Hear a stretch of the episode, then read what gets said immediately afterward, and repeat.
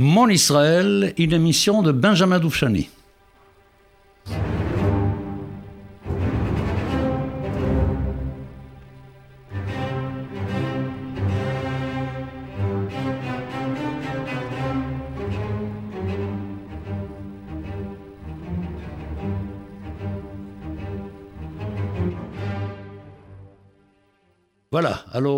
C'est la cinquième émission aujourd'hui. Nous sommes déjà numéro 5, l'épisode numéro 5 de la série.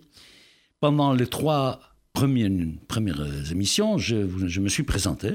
Je, me suis présenté qui je suis pour que vous sachiez qui vous parle et quelles sont mes, raisons de faire cette émission, mes capacités de faire cette émission. Et puis à la quatrième émission, donc la dernière, celle de la semaine dernière, j'ai essayé de rentrer dans un sujet, ou un double sujet même, qui me semble extrêmement important pour mon sujet, le droit du peuple d'Israël sur la terre d'Israël, et puis les difficultés qu'il y a dans la relation du peuple d'Israël avec la terre d'Israël. Alors pour comprendre l'un et l'autre, j'ai essayé de développer devant vous une théorie euh, familiale des peuples, c'est-à-dire de même qu'un être humain, de même que les individus ont un père et une mère, que chaque groupe humain chaque nation, évidemment, évidemment, ont aussi un père et une mère et qui assurent l'équilibre de leur vie. Alors, qui est le père d'un groupe humain? Qui est le père d'un groupe humain? Ben, Le père, c'est celui qui porte les projets spirituels, comme je vous l'ai dit. Et puis la mère, c'est les projets matériels. Alors, dans le cas du peuple juif, je reviens là-dessus, sur ce point-là, nous sommes un peuple double, évidemment, un peu comme tout le monde, mais beaucoup plus que tout le monde. Vous comprendrez pourquoi. D'un côté, nous sommes une communauté religieuse. Nous sommes sortis d'Égypte, on est allé immédiatement au Mont Sinaï, 49 jours après on est là, et on prend un projet éthique religieux, un projet spirituel absolu, et ça fait de nous une communauté religieuse qui doit servir Dieu avec ce que nous recevons au Mont Sinaï. En même temps, nous sommes un peuple, nous sommes un peuple depuis Abraham déjà, nous sommes un peuple biologique, je dirais presque. Il y a Abraham, dans la descendance il y a Isaac, dans la descendance il y a Jacob qui devient Israël, et ensuite il y a les douze enfants, etc. Ça continue, ça crée le peuple d'Israël en Égypte, qui sort d'Égypte et qui va au Mont Sinaï. Donc c'est un peuple qui existe déjà, mais en tant que nation, avec des, avec des besoins matériels aussi. Eh bien, je vous ai expliqué que le peuple juif n'a pas de mère. Dans cet ensemble-là, dans cette dualité père-mère, le peuple d'Israël n'a pas de mère. Il a poussé dans le ventre d'une mère porteuse qui était l'Égypte. C'est là où il a poussé à partir de 70, la famille de Jacob, jusqu'à la sortie d'Égypte, 600 000. Et puis ensuite, on lui a proposé, on lui a donné une terre qui avait été promise au patriarche. Mais une promesse, c'était pas la terre des patriarches. Les patriarches, la terre des patriarches, c'est la Mésopotamie, c'est là-bas, c'est dans l'Irak actuel. Alors, on lui a donné une terre qui n'était pas à lui, et cette terre qui n'est pas à lui, qui est devenue sa mère provisoire en quelque sorte, c'était sa belle-mère, c'était pas la mère. Il devait apprendre à faire de cette terre sa terre-mère. Évidemment, la réussite de cela impliquait aussi qu'il s'acoquine un petit peu avec les habitants du pays, au lieu de les chasser tous et de liquider cette présence idolâtre, il était obligé de, se laisser influencer par les Cananéens et par les autres, et continuer aussi lui-même un tout petit peu à fauter par l'idolâtrie, ce qui déclenchait la colère des prophètes, que les prophètes étaient obligés de rappeler le peuple à l'ordre. C'est difficile de faire d'une belle-mère une mère, c'est pas si simple. Et nous savons, comme j'ai insisté là-dessus, qu'une belle-mère ne garde ses enfants, tant qu'ils sont en très bon terme avec le père. Je ne vois pas une belle-mère qui s'occuperait bien des enfants s'ils sont très mal avec le père. Voilà. Alors, nous sommes là devant ce phénomène extraordinaire de ce peuple qui part en exil, qui va vivre chez des mères adoptives, évidemment, parce que tous les pays où nous sommes dans la dispersion, que ce soit Babylone, que ce soit Iran, que ce soit l'Égypte, que ce soit le Rome, que ce soit la France, après l'Angleterre, n'importe où, nous sommes partout chez des mères adoptives qui sont parfois gentils, parfois pas gentils. Parfois, on nous accueille les bras ouverts, comme c'était le cas en Pologne. Quand on nous a chassés d'Allemagne, on nous a reçus très bien en Allemagne avec du temps des Romains. On nous a reçus très bien en Angleterre. Après, on nous a chassés, puis de nouveau, on nous a repris en Angleterre aussi. C'est extraordinaire à quel point les mères adoptives étaient, s'il y avait des hauts et des bas tout le temps avec les mères adoptives.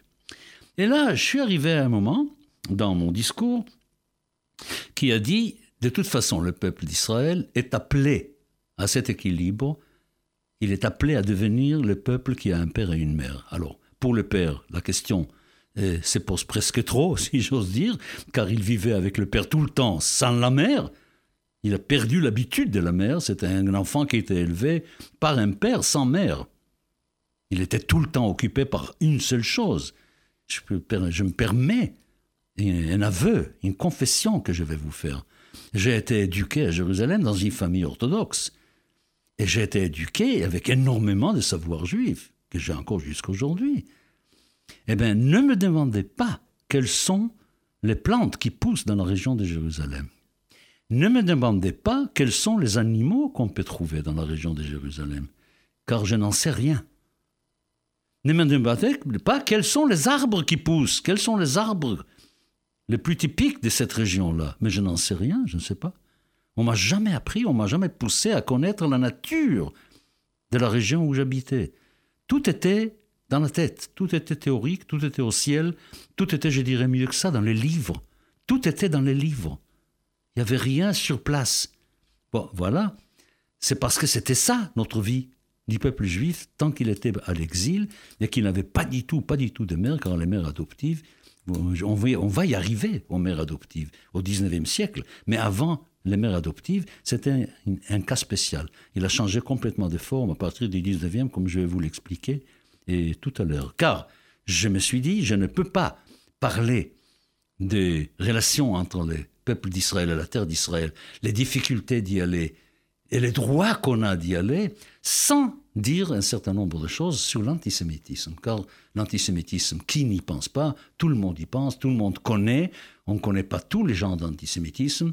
Et je crois qu'à travers ma réflexion, à travers cette réflexion sur le père et la mère, je crois que j'ai eu la possibilité de comprendre aussi un certain nombre de choses concernant, l'antisémitisme. Et je m'en vais vous les présenter. À mon avis, des antisémitismes, d'abord, il y en a deux. Il y en a deux qui sont extrêmement différents. Il y en a un que j'appelle paternel et il y a l'autre qui s'appelle maternel. Alors voyons voir dès le départ, prenons par exemple l'antisémitisme grec, les temps de Hanouka, Antiochus Epiphanes. Quel est le discours des Séleucides à ce moment-là, les Grecs Séleucides Quel est leur discours par rapport aux Juifs? Ils disent Nous avons une civilisation, nous avons un projet spirituel, nous sommes idolâtres, il y a Zeus, etc. Et nous, nous vous aimons beaucoup. Nous aimons tous les habitants de l'Empire. Et il y a une idée qui nous traverse l'esprit, qui est une très bonne idée probablement. Pourquoi ne pas faire homogénéiser la spiritualité de l'Empire? Pourquoi ne pas faire en sorte que tous les habitants de l'Empire sont pareils, servent les mêmes dieux, ont une même culture, vont au gymnase, participent aux Jeux olympiques, etc. Nous voulons que vous soyez comme nous. J'insiste bien sur ces mots. Nous, Grecs, nous proposons à vous, Juifs, soyez comme nous. Nous vivrons ensemble dans la paix la plus totale. Soyez comme nous, ce sera formidable. On va partager toutes les valeurs. À ce moment-là, les Juifs disent, nous ne voulons pas être comme vous, mais sur quel plan? Sur le plan de la spiritualité, donc sur le plan du Père. C'est-à-dire, nous ne voulons pas partager le Père avec vous à ce moment-là, c'est la haine qui s'installe et on se met à haïr les juifs, à les persécuter parce qu'ils ne veulent pas être comme ceux qui les proposent. Ils ne veulent pas l'être. D'accord? Si vous continuez maintenant dans l'histoire, vous verrez qu'on arrive après au christianisme. Qu'est-ce qui se passe avec le christianisme? Que disent les chrétiens? Mais ils disent, écoutez, c'est votre message. C'est votre message que nous avons reçu. Nous sommes en train d'accomplir votre message.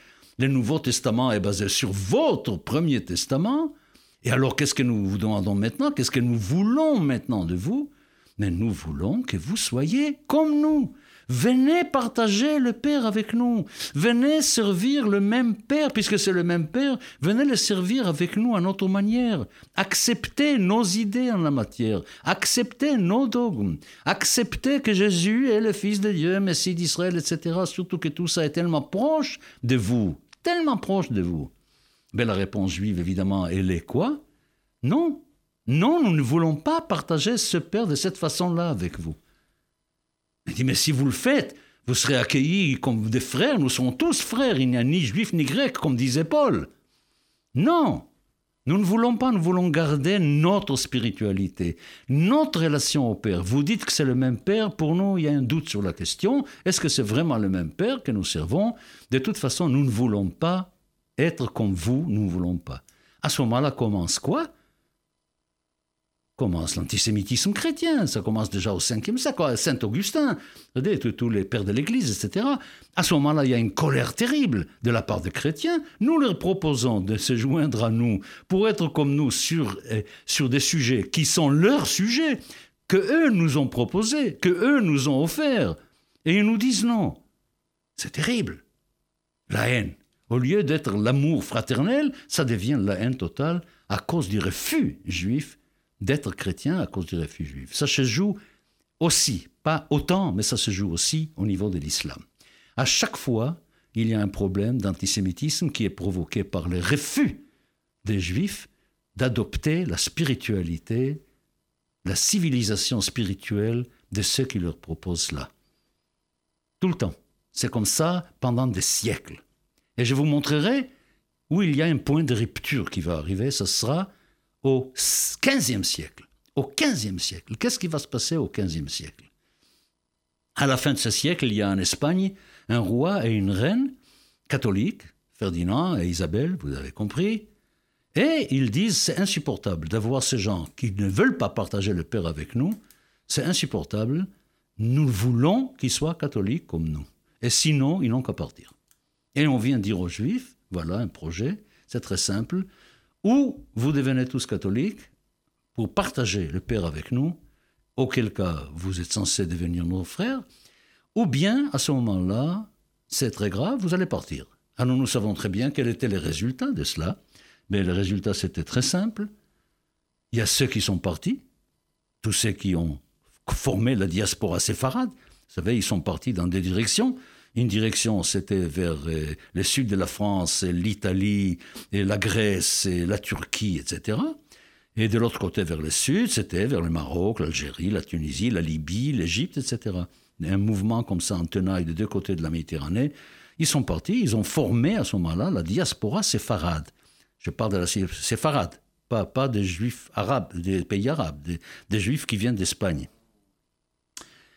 Bon, alors à ce moment-là, je peux dire, bon, ceux qui sont partis vont rester une communauté religieuse, ils vont rester fidèles au père, et la mère, non, ils seront dans des pays qui seront des mères adoptives, et puis les juifs qui vont rester en Espagne, ils vont devenir des Espagnols catholiques, et puis c'est tout.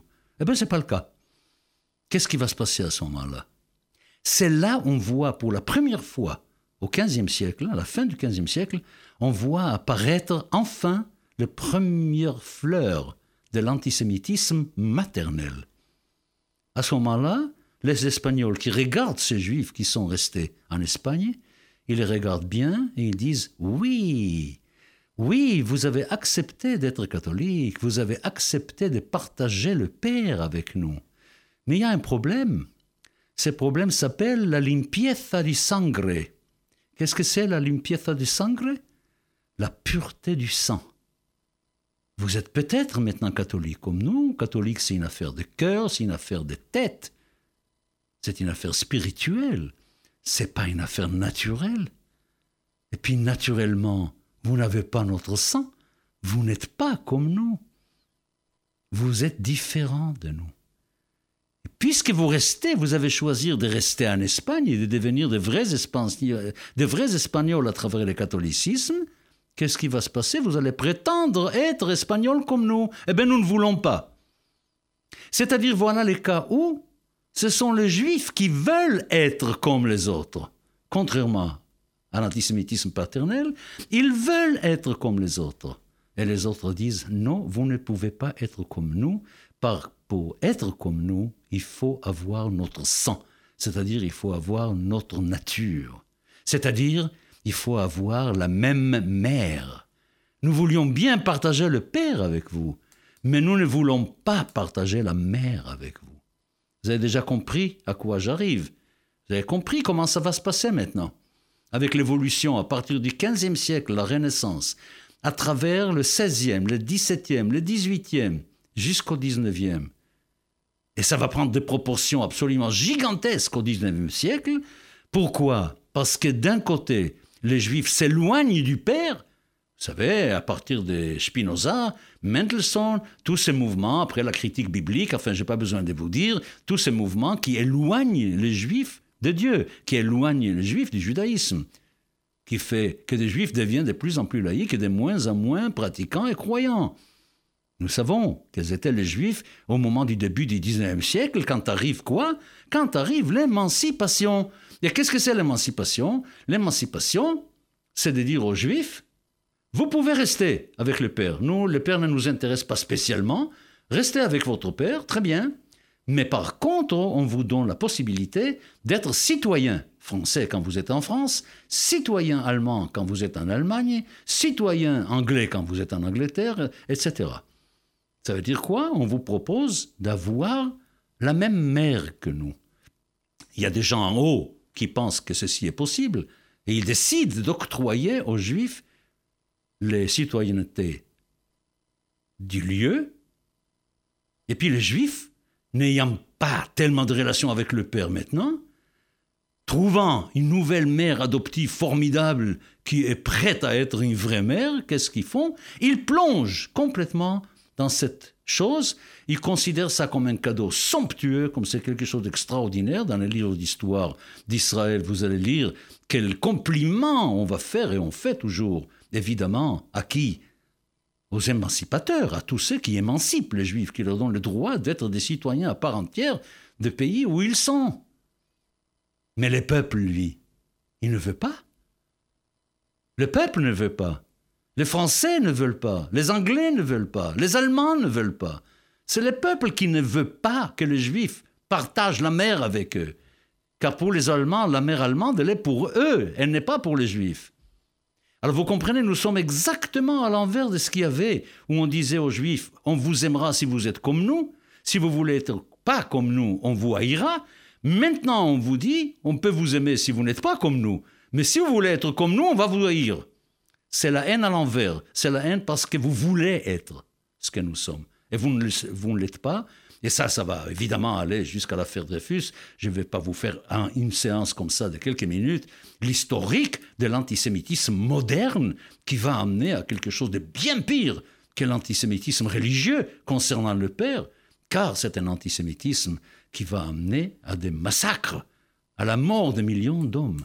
L'antisémitisme raciste, L'antisémitisme raciste, quand je dis raciste, je dis ce n'est plus spirituel. Il s'agit là de quelque chose de totalement, de totalement différent. Vous avez compris? Et c'est ça le phénomène dans lequel nous plongeons. Je n'ai pas besoin de vous dire que tout ce que je vous dis là, c'est ça concernait évidemment le christianisme surtout, surtout le christianisme, et ça concernait les pays chrétiens, les pays d'Europe, là où les juifs étaient émancipés, puis c'est jusqu'à l'Amérique. Qu'est-ce qui se passe aujourd'hui avec l'islam? Et avec l'islam, la situation est autrement plus grave aujourd'hui encore, beaucoup plus grave. Pourquoi? Mais parce qu'il y a la dualité. D'un côté, nous ne sommes pas musulmans, et les musulmans, vous savez quelle attitude ils ont vis-à-vis de ceux qui ne sont pas musulmans. Vous les connaissez, vous lisez tout ça dans les journaux tous les jours. Hein. L'attitude musulmane par rapport aux non-musulmans, il n'y a pas d'acceptation. Il n'y a pas une acceptation par les musulmans du fait de ne pas être musulmans. Même la dimitude, c'est quelque chose qui est là, mais qui n'est pas. Même dans la première sourate du Coran, déjà, on fait une remèze, une sorte d'allusion euh, au côté négatif des juifs et des chrétiens. Les autres, c'est pas bon, il faut, il faut être comme nous. Ça, c'est d'un côté. Et puis de l'autre côté, qu'est-ce qui se passe? Au moment où nous, peuple d'Israël, décidons de retourner à cause de cet antisémitisme moderne, nous décidons par le sionisme de prendre le chemin de retour vers la terre d'Israël, pour en faire peut-être enfin, avec des grands efforts et avec un grand travail et avec beaucoup de patience, pour en faire notre vraie mère.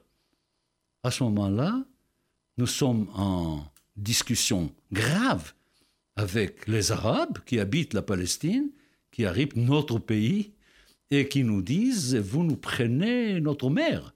C'est pas à vous ici. C'est pas votre mère, cette terre, c'est notre mère. Alors il y a une combinaison absolument effrayantes qui se passent et sur le plan spirituel et sur le plan naturel. Et là, il y aura un énorme travail, mais il faut y penser, il faut savoir à quoi on a affaire. Il faut réfléchir comment œuvrer dans ce sens-là. C'est pour ça que je crois, personnellement, je ne je parle pas politique, j'essaierai de faire le minimum de politique dans ces émissions Mon Israël. Il y en aura, mais je ferai peu de politique pour faire comprendre que le vrai problème se trouve au niveau de la nature et de la spiritualité. Alors, il y a une chose. Nous avons eu, par la Société des Nations, en 1920, 1922, 1923, je, je vous donnerai tout ça en détail plus tard, nous avons eu la déclaration que nous attendions de l'humanité entière, la Société des Nations représentant l'humanité, la déclaration que la terre d'Israël, la Palestine, donc Palestine comme non juif, Palestine non pas comme aujourd'hui, la Palestine telle que les juifs disaient qu'était la Palestine. Vous savez, on disait toujours, on est des juifs palestiniens, on ira en Palestine. Le nom Palestine était un nom qui était tout à fait en rapport avec le sionisme. C'était le nom utilisé pour parler de ce pays. Eretz Israël, d'ailleurs, dans les mandats britanniques, vous savez comment ce pays s'appelait? Vous savez comment, dès 1917 jusqu'à 1948, comment s'appelait ce pays qu'aujourd'hui nous appelons Israël? Ça s'appelait Palestina. Palestina, et entre parenthèses, il y avait Alephiod. Alephiod, ça veut dire quoi? Eretz Israël.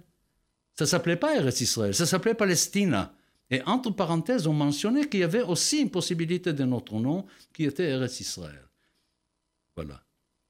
Alors quand nous décidons enfin qu'il est temps de faire de la Palestine notre vraie mère, avec l'accord de la Société des Nations, avec l'accord de toutes les nations du monde, et à ce moment-là, on aurait dû, nous, dès le départ, faire deux choses que nous n'avons pas fait, et cela, c'est un rapport avec les difficultés dont je vous ai parlé. Avec la difficulté, nous, avons, nous aurions été d'abord en droit et en devoir de remplir cette terre de remplir cette terre. Vous savez ce que je vous, je vous apprendrai des choses que vous ne savez pas. Je vous apprendrai combien d'Arabes sont venus en Palestine qui n'étaient pas qui n'étaient pas originaires de la Palestine, qui venaient d'Égypte, qui venaient de Syrie, du Liban, de partout autour, parce que les Juifs venaient en Palestine, et parce que la situation économique était meilleure, et parce qu'il y avait une certaine prospérité économique, ça attirait des Arabes vers là-bas. Et les Palestiniens qui se trouvaient en Palestine en 1948, une grande partie d'entre eux n'étaient pas de là-bas, étaient des immigrants qui n'avaient pas de problème avec l'immigration. Alors pour nous, d'abord, il aurait fallu avoir énormément d'immigration pour remplir les pays évidemment. Et puis, il fallait avoir un discours sur l'appartenance de cette terre au peuple juif. Sans nier, je dis bien, sans nier son appartenance à ses habitants arabes. C'était marqué d'ailleurs dans la déclaration Balfour, si vous vous souvenez bien.